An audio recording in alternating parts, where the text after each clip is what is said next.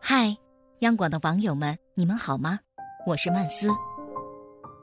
常常听说有人把回消息的速度作为衡量一段感情的标准，他们偏执的认为，如果一个人在乎你，就应该在看到消息的第一时间回复，哪怕那一刻他很忙，否则他就是不在乎自己。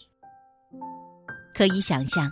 在这般苛刻条件下与之相处的人，一定都很累吧？一旦回复晚点儿，他就会胡思乱想，进而猜疑对方与自己的关系，造成了误会，也引发了争执。我一直不知道，这种心态有个非常贴切的形容词，叫玻璃心。小时候，我也是个有点玻璃心的人，我一直以为是因为自己重感情。我喜欢吃原味薯片喝奶茶只喝抹茶，去过的餐厅下次再去，点的菜还是那几样，用过的电子产品哪怕坏了也会留着，追了很久的电视剧突然收尾会失落，养了很久的猫和狗死去会掉眼泪，一起共事过的同事离职会不舍，一起相处过的无论谁突然说要离开会伤心到想哭。记得初中时有个很要好的朋友，每天放学后我们都会一起回家。然后突然有一天他不陪我了，原因是他喜欢上了隔壁班的一个男生，而那个男生刚好住在他家对面的一幢楼里。他跟我说这件事的时候，我很难过。那种失落就像是在我毫无防备的时候，地上猛然间开了一个大洞。我就那么掉了进去，仓皇失措。后来整整一个学期，我都是独自一人回家。直到有一天我们分班了，再也不是同班同学的关系。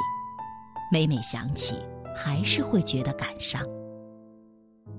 大概是从那时候起，我发现了自己的隐藏属性：深度依赖别人，并且讨厌分离。于是，在每一段关系里，我都奋力的付出着，一是想要博得存在感，二是想要独占这份存在感，三是想要关系的状态同我预期的那样鲜活分明。可是啊，也许是我用错了方式，也许是我一开始的想法就是错误的。原先待在我身边的人全都落荒而逃。我也给自己招致了诸多烦恼。那时候，我总想让自己在别人心里的位置变得独一无二，可我忘了，我的这份期许实在是太重了，重到与我相处的人每天都觉得是在负重跑。久而久之，他们会害怕，会远离，然后不再与我亲近。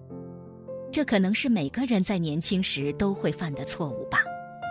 过分期待，过分在意，最后往往会事与愿违。我遇到一个女孩，在网上给我留了言，我没秒回她，她就开始剑拔弩张。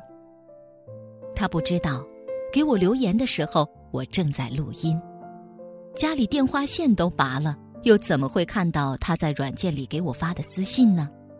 况且每天留言的人那么多，总得给我一点时间去整理吧。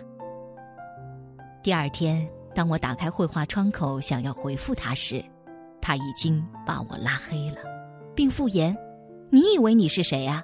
你有什么了不起的？”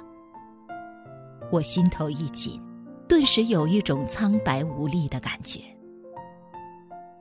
这样的人，绝大多数还是孩子。内心娇宠又极度缺爱，觉得全世界都应该围着自己转。他们觉得，你没配合好我就是不尊重我，你不尊重我，我就不用考虑你的感受。反正错的是你，不是我。从前老觉得，一个人若真的在乎，会立马放下手头的事联系你。可是啊。那都是年少时候的想法了。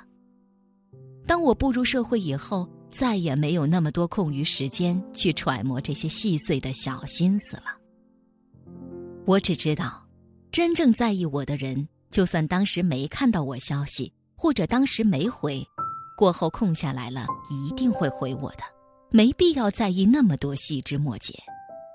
很多时候，你在意的那些人，或许已经看到了你的消息，但只是还没有组织好语言怎么回你，或者他们暂时不想转移注意力，只想尽快完成手头的事，或者他们想忙完了再回你，又或者他们不知该回什么，他们心情烦躁不想聊天，他们手机没电了没看到你的简讯。